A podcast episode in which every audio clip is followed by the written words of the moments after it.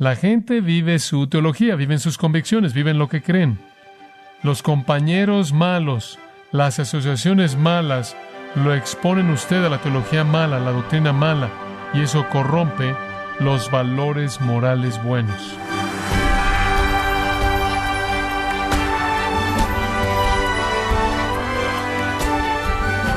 Le saluda su anfitrión Miguel Contreras, dándole la bienvenida, gracias a vosotros, con el pastor John MacArthur. En la Internet abundan cremas y medicamentos antienvejecimiento, prometiendo que la vida no tiene que cambiar y que la muerte es un evento que está muy lejos. Entonces, ¿qué es lo que las personas tratan de negar con esa actitud? El día de hoy John MacArthur abordará el tema que inclusive es tabú para algunos cristianos que temen hablar de la muerte. Esto es parte de la serie El fin no es el fin, aquí en gracia a vosotros. Estamos regresando al capítulo 15 de 1 Corintios y quiero leerle los versículos 29 al 34 para prepararnos para el estudio de la palabra de Dios para nosotros en esta noche. De otro modo, ¿Qué harán los que se bautizan por los muertos, si en ninguna manera los muertos resucitan? ¿Por qué? ¿Por qué, pues, se bautizan por los muertos? ¿Y por qué nosotros peligramos a toda hora? Os aseguro, hermanos, por la gloria que de vosotros tengo nuestro Señor Jesucristo, que cada día muero. Si como hombre batallé en Éfeso contra fieras, ¿qué me aprovecha? Si los muertos no resucitan, comamos y bebamos, porque mañana moriremos. No erréis. Las malas conversaciones corrompen las buenas costumbres. Velad debidamente y no pequéis, porque algunos no conocen a Dios. Para vergüenza vuestra lo digo. Esa es una sección pequeña fascinante, fascinante. Varias preguntas y una advertencia muy seria seguida de una condenación. ¿Qué es exactamente lo que está pasando aquí? Durante 28 versículos desde el comienzo de este capítulo hemos estado aprendiendo de la resurrección, que todos vamos a ser resucitados en cuerpos glorificados, todos los creyentes, todas las personas que mueren serán resucitadas, pero esto trata de creyentes y todos nosotros seremos resucitados en cuerpos glorificados, seremos congregados al cielo en nuestra forma final glorificada, espíritus eternos, almas eternas, pero con cuerpos eternos aptos para el cielo. Este es el plan de Dios, esto es lo que Dios está cumpliendo en la historia redentora y algún día todo llegará a su culminación. Cuando todo el mundo finalmente sea congregado al cielo en esa forma final en nuestros cuerpos de resurrección, todos estaremos reunidos en Cristo y Cristo mismo se entregue y a todos nosotros al Padre para que Dios sea todo y en todos. Ese es una especie de momento culminante a la mitad de este capítulo y nos ha estado indicando de manera clara que hay una resurrección real. Resucitaremos y lo que eso dice es que seremos los que somos en la vida venidera. No vamos a creer en las filosofías de los griegos, conforme Pablo se dirige a ellas aquí, de que en cierta manera todos nos disolvemos en el ser eterno, en cierta manera todos desaparecemos y nos disolvemos en la deidad definitiva, seremos quienes somos para siempre, seremos nosotros para siempre. Dios tiene un plan para nosotros, no en algún tipo de masa indefinida, sino como personas individuales. Todos resucitaremos en cuerpos glorificados para ser para siempre quienes somos. Eso es claro a lo largo de la Escritura. Ahora esto tiene algunas implicaciones serias. El hecho de que usted será usted para siempre en el cielo, que yo seré yo para siempre en el cielo, en una forma perfeccionada, tanto en alma como en cuerpo, tiene algunas implicaciones muy serias. Esas implicaciones pueden ser vistas en este texto, pero en cierta manera, presentándose en el texto, simplemente le recuerdo que esta era la confianza de los santos a lo largo de la Escritura. Job, quien sufrió tanto, soportó ese sufrimiento, nunca desapareció su fe. Él incluso dijo, aunque Él me matare, aún confiaré en Él. Pero Él dijo esto, yo sé que en mi carne yo veré a Dios. Sabemos eso. Sabemos que cuando Jesús apareció en el monte de la transfiguración, Él apareció ahí con Moisés y Elías, quienes eran Moisés y Elías. Sabemos que Jesús dijo, Yo soy el Dios de Abraham e Isaac. Fue una declaración por parte de Dios acerca de esos hombres después de que habían muerto físicamente, pero Dios todavía era su Dios porque todavía estaban vivos en su presencia. No es nada corto de esa realidad de resurrección, esa esperanza y confianza de resurrección que causó que Esteban, por ejemplo, se ofreciera a sí mismo, por así decirlo, bajo las piedras sangrientas y muriera como un mártir, dándose de cuenta de que él, en su propia persona, en forma glorificada, entraría inmediatamente a la presencia del Señor. Fue esa confianza que causó que Pablo dijera, porque para mí el vivir es Cristo y el morir es ganancia. Mucho mejor partir y estar con Cristo. No fue menos que esa esperanza de resurrección que debió haberle permitido a Andrés enfrentar el martirio con confianza al ser amarrado a una cruz y haber sido dejado ahí durante días para morir, o Pedro siendo crucificado de cabeza, o Jacobo siendo decapitado. Nada sino la esperanza de resurrección pudo haber hecho que el apóstol Pablo colocara su cabeza sobre un bloque y que hubiera sido separada de su cuerpo en la confianza de que no era el fin de él, que realmente era el comienzo, un apóstol perfecto y eterno. Este es precisamente el punto de Pablo aquí. Ahora, la religión promete la vida después de la muerte. La verdad es que solo en Cristo usted resucitará a la gloria celestial y no será nada bajo. Será semejanza a Cristo y la justicia misma que Él posee pertenecerá a nosotros. Vivimos nuestras vidas esperando la resurrección. Sabemos que se nos prometen recompensas, recompensas personales. Sabemos que nos espera una herencia, esperándolo a usted, esperándome a mí. Sabemos que hay una corona de vida, una corona de justicia, una corona de gozo que nos serán concedidas a nosotros personalmente. Esta realidad de nuestra personalidad eterna en forma glorificada, espíritu y cuerpo, es esencial para la fe cristiana. Ahora Pablo ve esa realidad en los versículos que le acabo de leer y encontramos que él ve esto como un incentivo a tres niveles. Un incentivo, un incentivo contundente a tres niveles. Y es una porción fascinante de la Escritura. Permítame ayudarle a ver cuáles son esos niveles. En primer lugar, creo que Pablo está diciendo aquí que el hecho de que seremos quienes somos en formas glorificadas seremos eternamente nosotros, pero en una realidad perfeccionada en el cielo, tanto en alma como en cuerpo, es una motivación para la salvación. Ese es el primer punto que quiero que vea, es una motivación para la salvación. Ahora, usted podría estar luchando por ver eso, pero permítame tan solo ayudarle con el versículo 29, uno de los versículos más difíciles en toda la Escritura, y confieso en este punto que no puedo ser absolutamente dogmático, ni siquiera puedo ser dogmático, pero puedo darle lo que creo que es el entendimiento que es el mejor y el más simple de este versículo. Versículo 29, como si dijera, si no hay resurrección, lo cual él ha estado afirmando durante los primeros 28 versículos, si no hay resurrección, sin la resurrección, ¿qué harán aquellos que se bautizan por los muertos?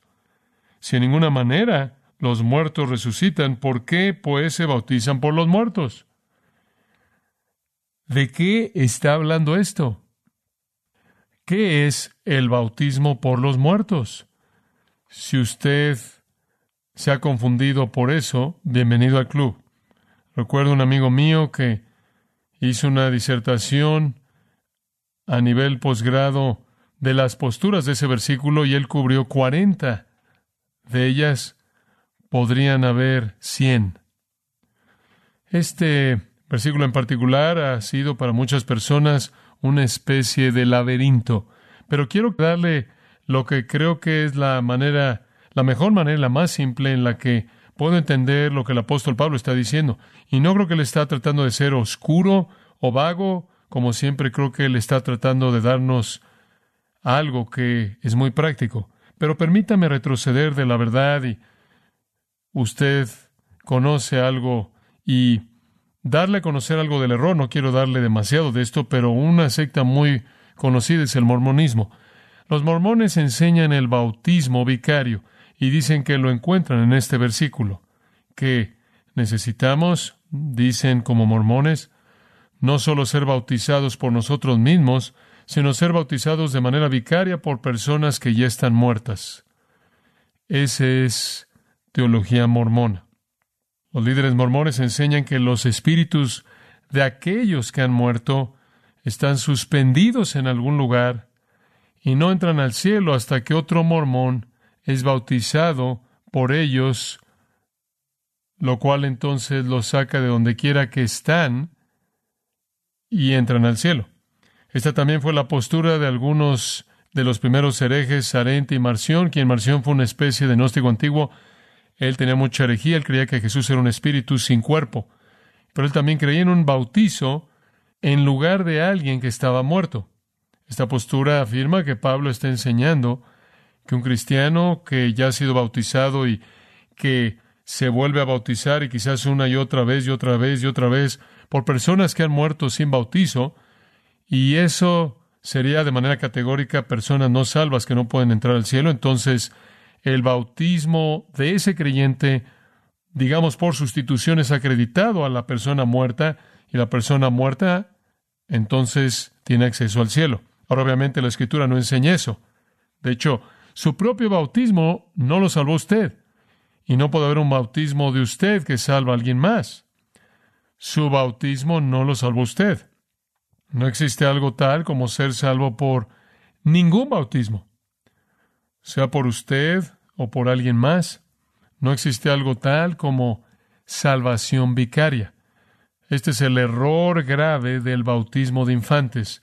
La idea de que el niño es bautizado en ignorancia completa del Evangelio, pero es colocado en el pacto, en algún tipo de lugar seguro, en donde algunos dicen que usted incluso podría presumir la regeneración en base a la fe de los padres que trajeron al bebé para ser bautizado.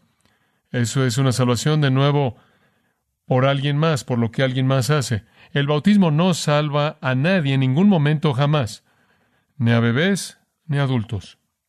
Y el bautismo ciertamente no salva a incrédulos muertos. Pero ¿de qué está hablando él aquí? Veámoslo un poco más de cerca. Él reconoce que hay personas que están siendo bautizadas con alguna referencia a personas muertas. ¿Qué es lo que eso podría significar? Bueno, comencemos y vamos a desmenuzarlo. Él dice, ¿qué harán los que se bautizan por los muertos? Deténgase ahí. Él tiene que estar hablando del bautismo cristiano. El bautismo cristiano. El acto de proclamar la unión de uno con Cristo, realizada en respuesta a la fe salvadora. El creyente que ha colocado su confianza en Cristo atraviesa por una inmersión como el símbolo de su muerte, sepultura y resurrección en Cristo.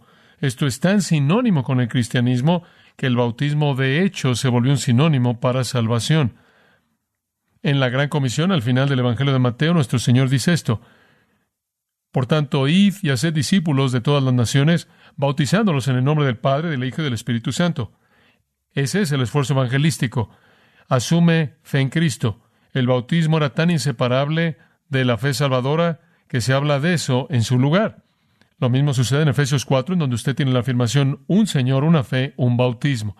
Y ese bautismo es el bautismo en agua que estaba tan conectado de manera tan universal en la primera iglesia con la fe salvadora, que se hablaba del bautismo como si fuera la fe salvadora misma. Entonces estamos hablando del bautismo cristiano aquí, el bautismo de creyentes. ¿Y qué significa que los creyentes son bautizados por los muertos? Bueno, sabemos lo que muertos significa que hay acerca de por los muertos. Permítame ayudarle con eso. La preposición aquí traducida por en su Biblia es huper, de la cual obtenemos hiper en español, pero es huper y puede traducirse de muchas, muchas maneras. Es una preposición muy, muy flexible. Puede significar por encima, sobre, más allá de, puede significar en lugar de, en nombre de, el cual es el significado que adoptan los mormones. Puede significar a favor de o puede tener un significado de causa y puede significar debido a, debido a. Si tomamos ese significado tan normal para la palabra, lo leeríamos de esta manera. ¿Qué harán aquellos que son bautizados debido a los muertos? ¿Qué significa eso, ser bautizado debido a los muertos? ¿Por qué alguien será bautizado debido a una persona muerta? Bueno, sabemos que el bautismo está conectado a la salvación. Entonces algunas personas han sido salvas y bautizadas debido a personas que están muertas. Eso no está muy lejano, ¿verdad? Hay muchas personas que vinieron a la fe en Cristo a leer algo escrito por alguien que está muerto o a recordar un testimonio dado por alguien que ahora está muerto, un padre, un amigo, o incluso por la influencia del testimonio de alguien que estaba muriendo, que ahora está muerto. El bautismo se refiere a la salvación.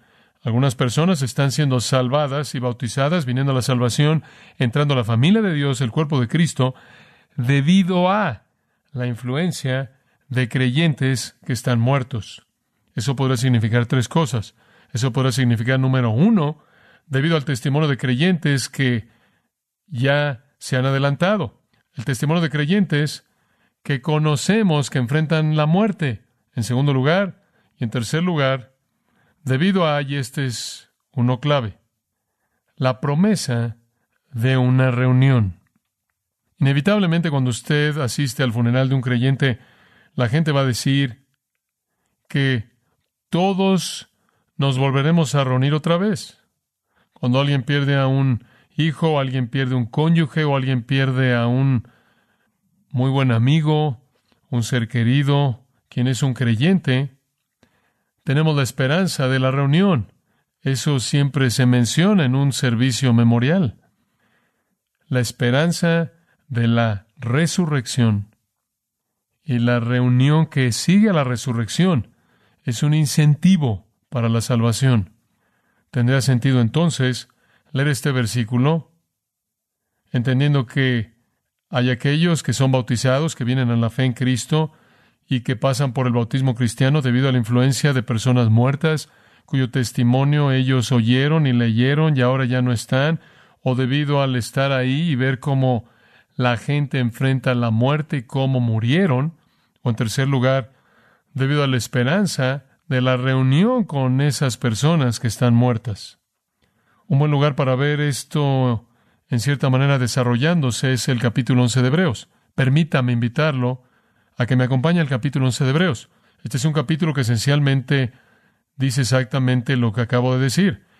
El escritor de Hebreos quiere que tengamos fe, vengan hasta llegar a Cristo. El versículo 39, el cual termina el capítulo 10, dice, no somos de aquellos que retroceden para perdición, sino de aquellos que tienen fe para la preservación del alma. Muévanse hacia adelante en fe salvadora. Y después, para proveer motivación para eso, él entra al capítulo 11 y el capítulo 11 está lleno de muchas personas muertas. Muchas personas muertas cuyo testimonio es un motivo para la fe en Cristo, la fe en Dios. En el versículo 4 él habla de Abel, habla de Enoch, habla de Noé. En el versículo 8 entra Abraham, versículo 11 Sara. El versículo 13 lo resume, todos murieron en fe. Todos murieron en fe, un testimonio de su fe frente a la muerte es el registro del Antiguo Testamento. Y después él llega a Isaac y a Jacob, José y Moisés en el versículo 23. Después él llega a Raab la ramera en el versículo 30. Después en el versículo 32 es Gedeón, Barak, Sansón, Jefté, David, Samuel, los profetas, que por fe conquistaron reinos, hicieron justicia, alcanzaron promesas, taparon bocas de leones, apagaron fuegos impetuosos, evitaron filo de espada, sacaron fuerzas de debilidad, se hicieron fuertes en batallas, pusieron en fuga ejércitos extranjeros, las mujeres recibieron sus muertos mediante resurrección, mas otros fueron atormentados, no aceptando el rescate, a fin de obtener mejor resurrección. Todas estas personas están muertas, todas muertas. Todos vivieron una vida de fe, esperando una resurrección. Otros experimentaron vituperios y azotes, y además de esto prisiones y cárceles. Fueron apedreados, aserrados, puestos a prueba, muertos a filo de espada, anduvieron de acá para allá, cubiertos de pieles de ovejas y de cabras, pobres, angustiados, maltratados. ¿Por qué hicieron esto? Hicieron esto hasta llegar a la muerte, porque sabían que había una mejor resurrección. Son ejemplos de una vida de fe. Son los muertos que nos dan un retrato de la vida de fe. En el capítulo 12, versículo 22, Hebreos dice, se han acercado al monte Sión cuando han venido a Cristo, han venido al monte Sión, a la ciudad del Dios viviente, Jerusalén la celestial, y a muchos ángeles, y a la congregación general, y a la iglesia de los primogénitos que están en el cielo, y a Dios, el juez de todos, y a los espíritus de los justos, hechos perfectos, y a Jesús, el mediador de un nuevo pacto. Él dice, cuando vienen a Cristo, han venido a la comunión de la asamblea general y a la iglesia de los primogénitos que están inscritos en el cielo, serán congregados un día con los justos que ahora han sido hechos perfectos en el cielo y a Jesús, el mediador de un nuevo pacto. Al principio del capítulo 2, él dice, incluso Jesús, el autor y perfeccionador de nuestra fe, quien soportó la cruz por el gozo que fue puesto delante de él, menospreciando el oprobio, y se ha sentado a la diestra del trono de Dios. La manera en la que Jesús enfrentó la muerte es como muchos santos enfrentaron la muerte, esperando una vida mejor, una vida después de la muerte, una vida de resurrección. El punto de Pablo es este. Si los muertos no resucitan, entonces, ¿cuál es el punto de todos estos testimonios? ¿Cuál es el punto de ver a los santos que han seguido y nos han dejado su testimonio, o habiendo visto cómo murieron en fe, incluso cuando fueron cortados por la mitad, o les cortaron la cabeza, o fueron matados de alguna otra manera. El punto de Pablo es este. Si los muertos no resucitan, si estas personas simplemente dejan de existir y se vuelven parte de la neblina morfa de alguna deidad impersonal, entonces, ¿cuál es el punto de las promesas de reunión? La reunión es un incentivo fuerte, fuerte para la salvación. Tantas veces he hablado de eso en servicios memoriales y funerales, y le he recordado a miembros de familias y amigos que se pueden volver a reunir en la presencia de Cristo. Hay esperanza para una reunión. Hay esperanza para aquellos que son parte de la Asamblea General, los primogénitos y los espíritus de los hombres justos hechos perfectos, y aquellos que son resucitados en la venida de Cristo, de congregarse en torno al trono de nuevo. Si no hay resurrección, si no hay reunión, si no vamos ahí para reunirnos con las personas que conocemos, llamamos y que han ido antes de nosotros y nos han dado el testimonio de una vida de fe. ¿Cuál es el punto? ¿Cuál es el punto? Incluso David, allá atrás en 2 de Samuel 12, cuando el bebé pequeño, concebido en su pecado por Betsabé, murió. Usted recuerda la reacción de David. David tenía tristeza, estaba llorando por la muerte de este bebé, hasta que el bebé murió. Y cuando el bebé murió, David se lavó su rostro, se limpió, limpió sus lágrimas y dijo, yo iré a él. Yo iré a él. Él no está hablando de ser sepultado en el mismo cementerio. Él está hablando de una reunión. Yo iré a él. Cuando su hijo adulto, Absalón, quien básicamente fomentó una rebelión en contra de él, cuando él murió, cuando se le atoró su cabello en un árbol y fue matado, David no podía ser consolado. Era imposible consolarlo porque él no lo volvería a ver jamás. Cuando vamos al cielo, seremos quienes somos. Pablo dice al escribirle a los tesalonicenses, ¿quién es nuestra esperanza o esperanza o gozo, corona de exaltación? ¿No sois vosotros en la presencia de nuestro Señor Jesús en su venida? Vosotros sois nuestra gloria y gozo. Pablo dice, ustedes saben cuál es la atracción del cielo, son ustedes, son ustedes tesalonicenses, ustedes son la corona de gozo, ustedes son la esperanza, en el cuarto capítulo de Primera de Tesalonicenses, en el versículo 13, porque no quiero que ignoréis, hermanos, de los que durmieron o han muerto, para que no se entristezcáis como los que no tienen esperanza, porque creemos que Jesús murió y resucitó, así también Dios traerá con él a aquellos que han dormido en Jesús. Todos nos vamos a volver a reunir. Esto es reunión. Este siempre ha sido un incentivo para que la gente venga a Cristo. El testimonio de aquellos que han muerto en el pasado y han dejado sus testimonios con nosotros. ¿Cuántas personas han sido salvas al leer el testimonio de un gran predicador que ya no está aquí? Un testimonio de un gran misionero que hace mucho que no está aquí. Quizás una carta de alguien que había muerto. ¿Cuántos han venido a Cristo al ver a alguien morir y ver su fe frente a la muerte? ¿Cuántos han venido a Cristo motivados por el incentivo de la esperanza de la reunión?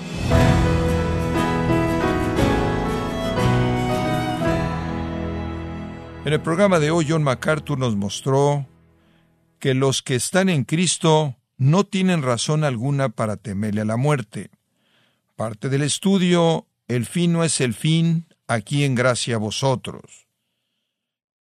Estimado oyente, tenemos a su disposición el comentario MacArthur del Nuevo Testamento, de Primera y Segunda de Corintios, en donde John MacArthur nos guía la interpretación y aplicación del texto bíblico de estas maravillosas epístolas.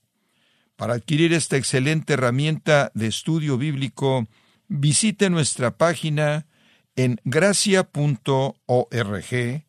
o en su librería cristiana más cercana. También puede descargar todos los sermones de esta serie El fin no es el fin, así como todos aquellos que he escuchado en días, semanas o meses anteriores. Y recuerde, puede leer artículos relevantes en nuestra sección de blogs, ambos en gracia.org. Si tiene alguna pregunta o desea conocer más de nuestro ministerio, como son todos los libros del pastor John MacArthur en español, o los sermones en CD que también usted puede adquirir, escríbanos y por favor mencione la estación de radio por medio de la cual usted nos escucha en gracia a vosotros.